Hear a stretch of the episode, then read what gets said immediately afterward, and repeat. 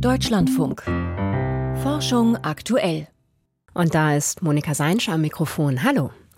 Wir haben eine fliegende Vogelscheuche im Programm, die Blaubeerernten retten kann.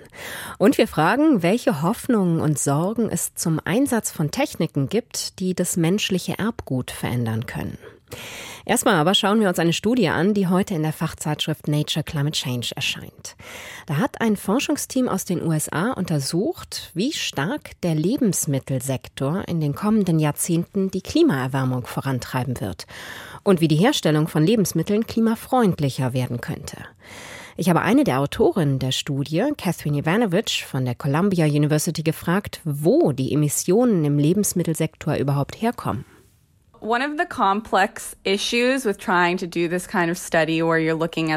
Eines der komplexen Probleme beim Klimaeinfluss des Lebensmittelsektors ist, dass während der landwirtschaftlichen Produktion, beim Transport und auch im Supermarkt eine ganze Reihe verschiedener Treibhausgase freigesetzt werden. Dazu gehört Kohlendioxid, aber auch Methan und die Stickstoffmonoxid, also Lachgas. Um den kompletten Einfluss dieser Emissionen zu verstehen, haben wir die Erwärmung, die mit jedem einzelnen dieser Treibhausgasen einhergeht, bis zum Ende des Jahrhunderts modelliert. Bisherige Studien haben dagegen mit CO2-Äquivalenten gearbeitet, bei der die Klimawirkung verschiedener Treibhausgase in die Treibhauswirkung von CO2 umgerechnet wird. Aber diese Herangehensweise hat ihre Haken, denn sie kann keine sich verändernden Emissionen im Laufe der Zeit berücksichtigen. Zur Frage, wo all diese Stoffe herkommen, da ist erstmal der Stromverbrauch, etwa durch die Lichter auf der Farm oder den Betrieb der Maschinen. Sie brauchen Treibstoff für die Traktoren und so weiter. Methanemissionen kommen von der Fermentation im Kuhmagen, also einfach ausgedrückt von den pupsenden Rindern. Deren Mägen verursachen Verdauungsprozesse, die viel Methan freisetzen. Und auch bei der Düngung kann Methan freigesetzt werden. Auf Reisfeldern wiederum setzt gerade der Überflutungsprozess viel Methan frei. Für die Lachgasemissionen ist ebenfalls das Düngemanagement verantwortlich, aber auch die Pestizidbehandlung auf den Feldern. In dieser Modellierungsstudie wollten wir all diese Emissionen und ihre jeweiligen Einflüsse auf das Klima berücksichtigen.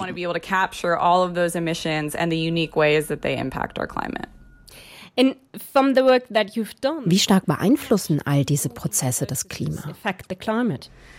Right. So in aggregate, these processes have a very strong influence on our climate and Zusammen haben diese Prozesse einen sehr starken Effekt auf das Klima und besonders auf die zukünftige Erwärmung des Planeten. Selbst wenn wir von einem relativ geringen Bevölkerungswachstum ausgehen, zeigt unser Computermodell, dass allein der Lebensmittelsektor die globalen Temperaturen bis zum Jahr 2100 um zusätzliche 0,7 Grad Celsius ansteigen lässt. Wenn wir davon ausgehen, dass die Bevölkerung etwas stärker zunimmt, steigt dieser Anteil sogar auf ein ganzes Grad Celsius. Und das würde ausreichen, um das 1,5 Grad Ziel von Paris zu verfehlen und die Erderwärmung insgesamt auf mehr als 2 Grad Celsius zu erhöhen. Die Nahrungsmittelindustrie trägt also massiv zur Erderwärmung bei und wir müssen dieses Problem in Angriff nehmen. Giving the urgency to sort of address those emissions in whatever way possible. Wie könnte das denn gelingen? Wir können ja nicht aufhören zu essen. Also was gibt es für Lösungen? So, are there any solutions to this problem? Yeah, that's absolutely. So we do look into a set of different mitigation scenarios. Ja, wir haben uns eine ganze Reihe von Methoden angeschaut, um diese Emissionen zu mindern. Wir brauchen Veränderungen sowohl auf der Angebots- als auch auf der Nachfrageseite. Zum Beispiel haben wir untersucht, wie viele Emissionen durch Änderungen bei der Produktion der Lebensmittel eingespart werden könnten. Durch ein anderes Düngemittelmanagement etwa oder den Verstärkten verstärkten Einsatz von erneuerbaren Energien für die Produktion, die Verarbeitung und den Transport. Außerdem haben wir uns angeschaut, was passieren würde, wenn alle Menschen auf eine auch von der Medizin empfohlene Ernährungsweise umstellen würden und es gelänge, die Verschwendung von Lebensmitteln einzuschränken. Wenn alle diese Maßnahmen greifen würden, könnten wir die Erwärmung durch den Lebensmittelsektor mehr als halbieren. Das ist natürlich ein sehr theoretischer Modellansatz, der uns aber zeigen kann, wie stark jede dieser Maßnahmen die Klimawirkung der Lebensmittelindustrie beeinflussen würde. Provide these kind of climate benefits. And what kind of um, Was für eine Ernährungsweise wäre das? Weniger Fleisch? Would that be less meat or? Yeah, so the diet that we looked at is coming from the Harvard Medical School. Ja, die Ernährungsweise, die wir uns angeschaut haben, wurde von der Harvard Medical School entwickelt. Sie empfiehlt in erster Linie eine reduzierte Aufnahme von tierischen Eiweißen. Von der medizinischen Seite aus würde eine solche Diät kritischen Cholesterinwerten entgegenwirken und den Anteil Ballaststoff nährstoffreicher Nahrung erhöhen. In unseren Ergebnissen sehen wir, dass der größte Teil der vom Lebensmittelsektor verursachten Erwärmung von der Produktion einiger weniger Nahrungsmittelgruppen ausgelöst wird, und zwar vom Fleisch von Wiederkäuern, die viel Methan ausstoßen, von Reis, von Milchprodukten und dem Fleisch von anderen Tieren. Eine Umstellung der Ernährung auf weniger tierische Produkte würde also sowohl der Gesundheit als auch dem Klima helfen.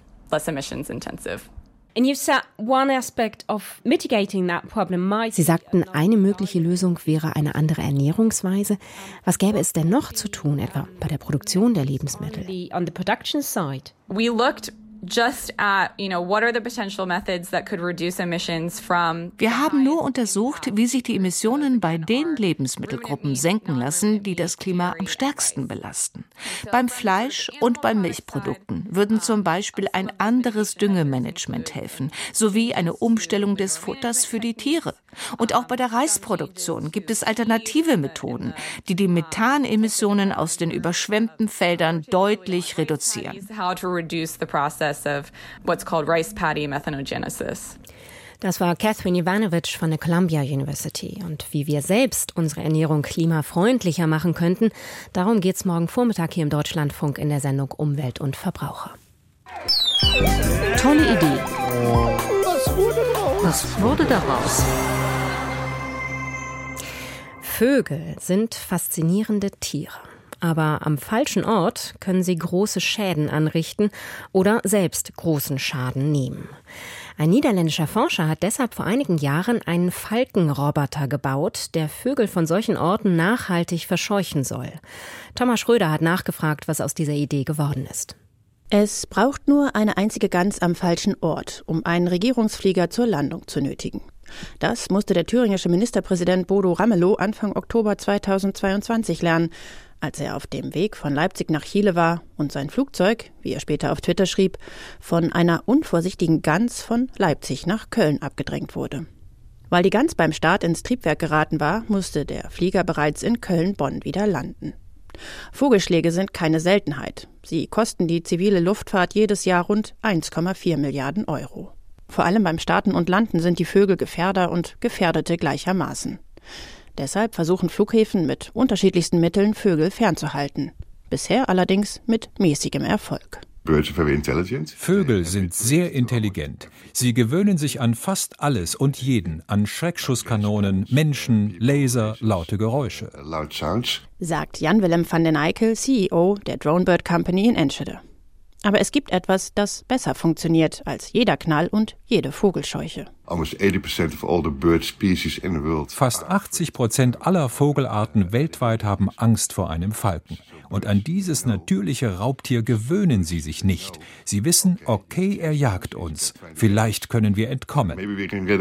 Diese zuverlässige Angst vom Falken macht sich die Dronebird Company zunutze.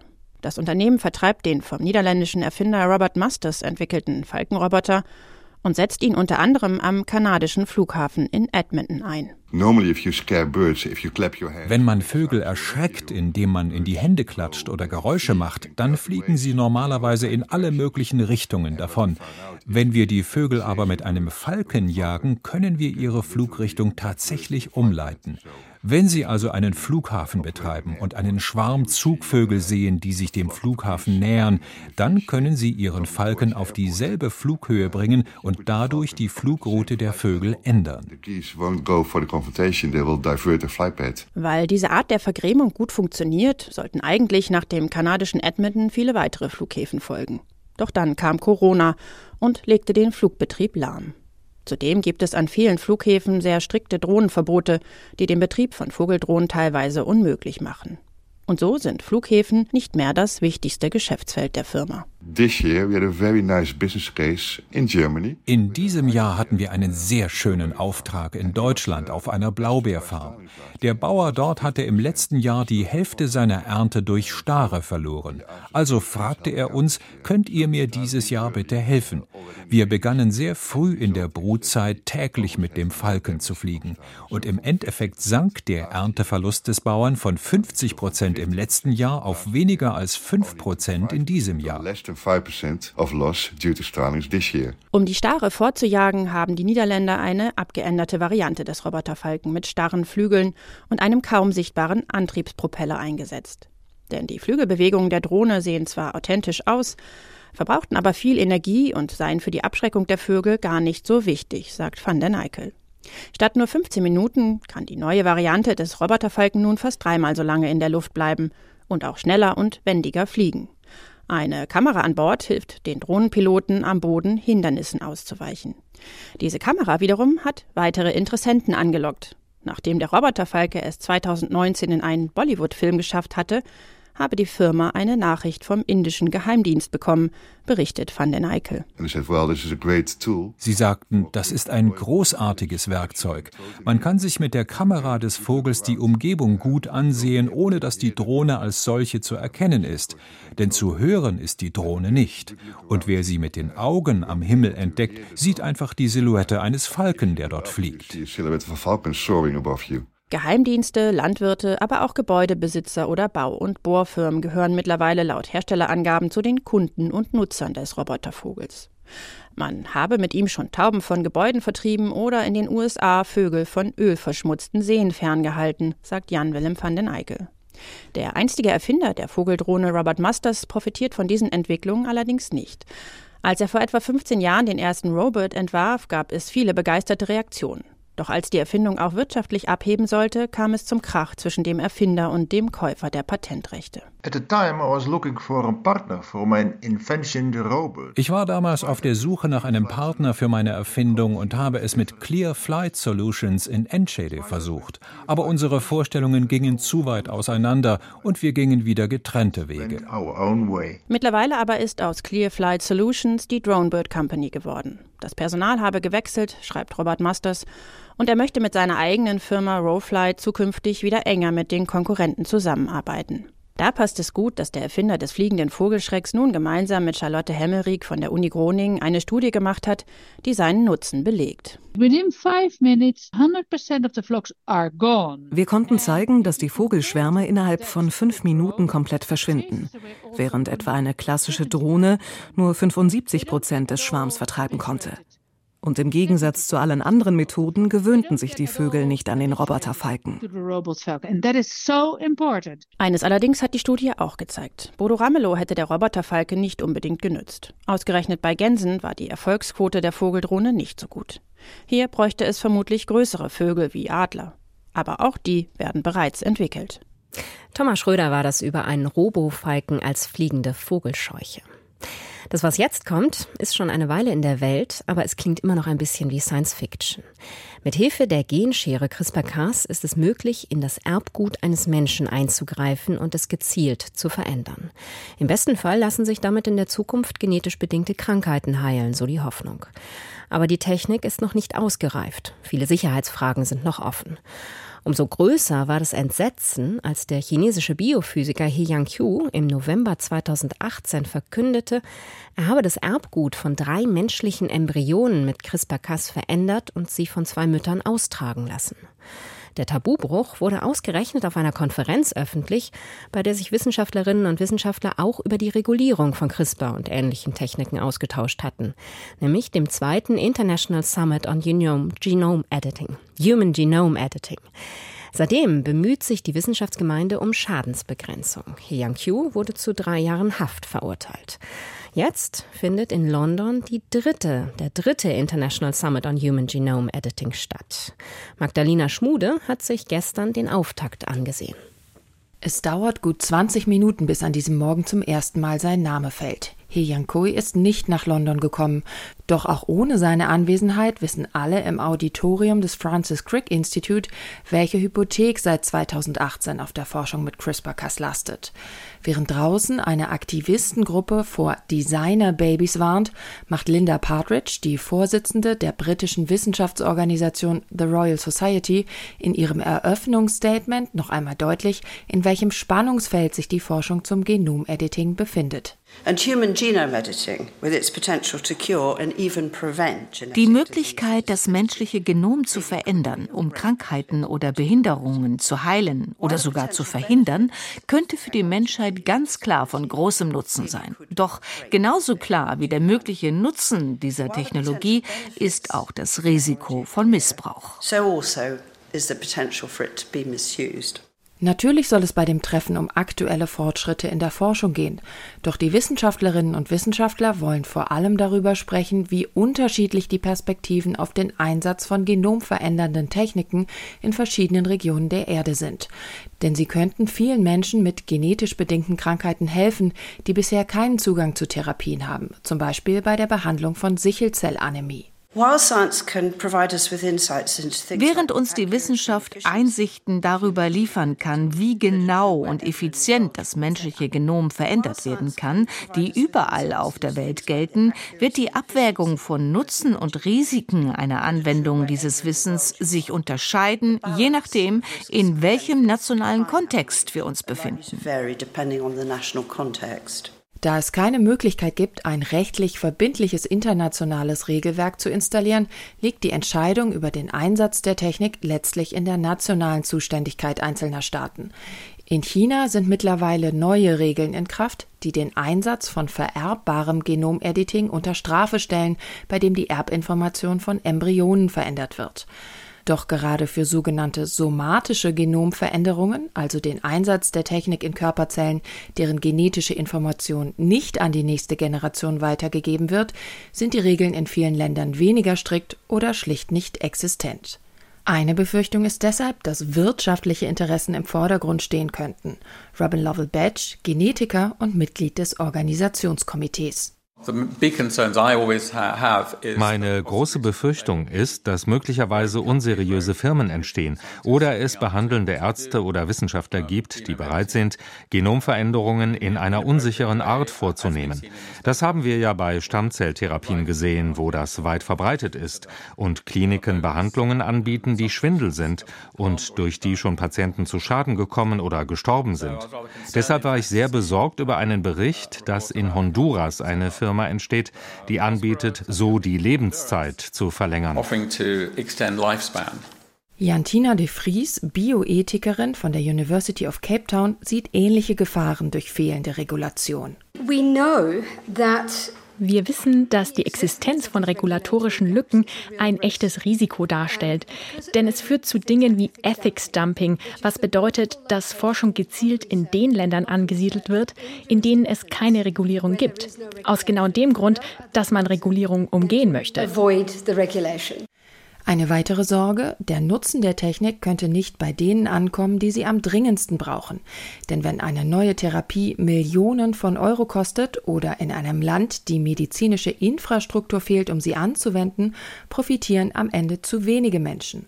Um das zu verhindern, müsse auch die Forschung selbst gerechter werden und zumindest zum Teil in den Regionen angesiedelt werden, in denen sie anschließend genutzt werden soll, sagt de Vries. Wenn wir nicht alle in den Wissenschaftsprozess einschließen, werden wir, so wie es früher schon passiert ist, am Ende mit Innovationen dastehen, die für einige, aber nicht für alle funktionieren. Noch bis Mittwoch wollen die Expertinnen und Experten sich zu diesen Themen austauschen. Magdalena Schmude war das über Hoffnungen und Sorgen zum Einsatz von Erbgut verändernden Techniken. Und wir machen jetzt weiter mit den Meldungen aus der Wissenschaft. Und da geht es ganz am Anfang mit Michael Stang um lichtdurchlässige Stromlieferanten.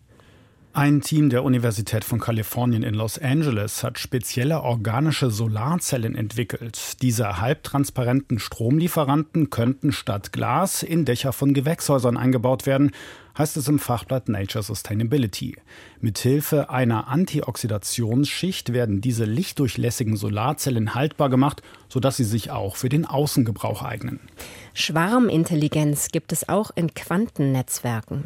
Tiere, die sich in Schwärmen zusammenschließen, sind schneller, stärker und leistungsfähiger als die Summe ihrer individuellen Leistungen. Ob und wie sich ein solches Gruppenverhalten auch auf Quantennetzwerke übertragen lässt, hat ein Team aus Singapur untersucht. Bei Experimenten sahen die Forschenden, dass mehrere schlecht trainierte Quantennetzwerke zusammen deutlich mehr Leistung erbringen als ein einzelnes gut trainiertes. Dieses Prinzip der Schwarmintelligenz lässt sich vermutlich auf verschiedene Quantenarchitekturen übertragen, lautet das Fazit im Fachblatt Physical Review Applied. Stickstoff und Kalium könnten eine Verbindung eingehen. Einem internationalen Forschungsteam ist es erstmals gelungen, einen aromatischen Ring aus sechs Stickstoffatomen herzustellen. Aromatische Verbindungen sind besonders stabil und sind deshalb nicht nur in der Forschung, sondern auch in der Industrie gefragt. Lange gingen Forschende davon aus, dass nur Kohlenstoffatome solche ringförmigen Strukturen bilden können. Im Fachmagazin Nature Chemistry beschreibt das Team, dass es extrem hohe Hitze und Druck einsetzen musste, um den ersten Hexazinring aus Stickstoff herzustellen. Die Verbindung aus Stickstoff und Kalium wurde bei rund 2000 Grad Celsius bei mehr als dem 400.000-fachen Druck der Erdatmosphäre mit Hilfe von Lasertechnologie zusammengepresst. In Japan ist erneut ein Raketenstart gescheitert. Nach Angaben der Weltraumbehörde JAXA musste die Rakete des Typs H3 nach ihrem zunächst erfolgreichen Start zerstört werden. Nachdem die erste Phase zunächst nach Plan zu verlaufen schien, traten Probleme bei der Zündung der zweiten Raketenstufe auf. Offenbar habe die Geschwindigkeit nachgelassen, hieß es in der Live-Übertragung, während sich die Rakete etwa 300 Kilometer über dem Boden befand. Als keine Möglichkeit mehr bestand, die geplante Flughöhe zu erreichen, wurde der Befehl zur Selbstzerstörung der Rakete übermittelt. Eine interaktive Karte zeigt die weltweite Feinstaubbelastung. Demnach waren 2019 im Schnitt nur 0,001 Prozent der Menschheit einem unbedenklichen Feinstaublevel ausgesetzt. Das haben australische Forschende mithilfe eines neuen Modells berechnet, mit dem sie die Luftqualität an jedem Ort prognostizieren können. Im Fachmagazin The Lancet Planetary Health beschreibt das Team, wie es eine künstliche Intelligenz programmiert hat, um die Feinstaubbelastung möglichst präzise zu berechnen. Dafür wurde die KI mit Daten von rund 5500 100 Messstationen sowie mit meteorologischen und geografischen Daten gefüttert, die zwischen den Jahren 2000 und 2019 erhoben wurden. Während sich die Luftqualität in Europa und Nordamerika leicht verbesserte, nahm sie vor allem in Südasien, Australien, Neuseeland, Lateinamerika und der Karibik deutlich ab. Das waren die Meldungen mit Michael Stang. Sternzeit, 7. März. Vollmond, drei Sterne und Dinosauriergalaxien.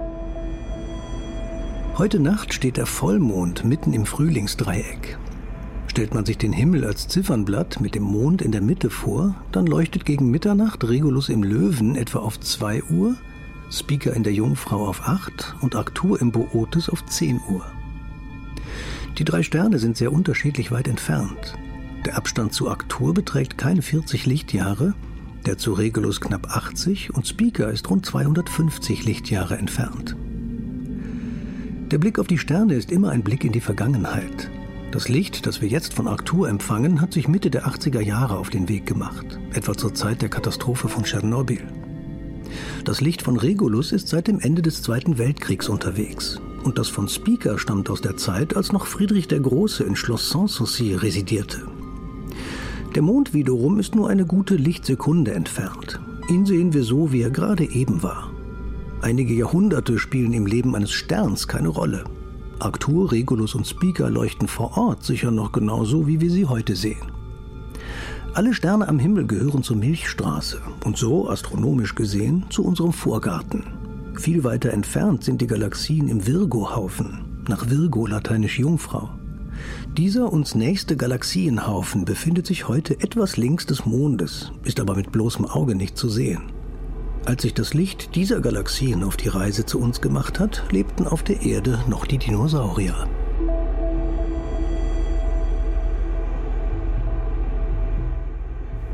Das war's für heute mit Forschung aktuell und Monika Seinsche. Ich wünsche Ihnen noch einen schönen Abend.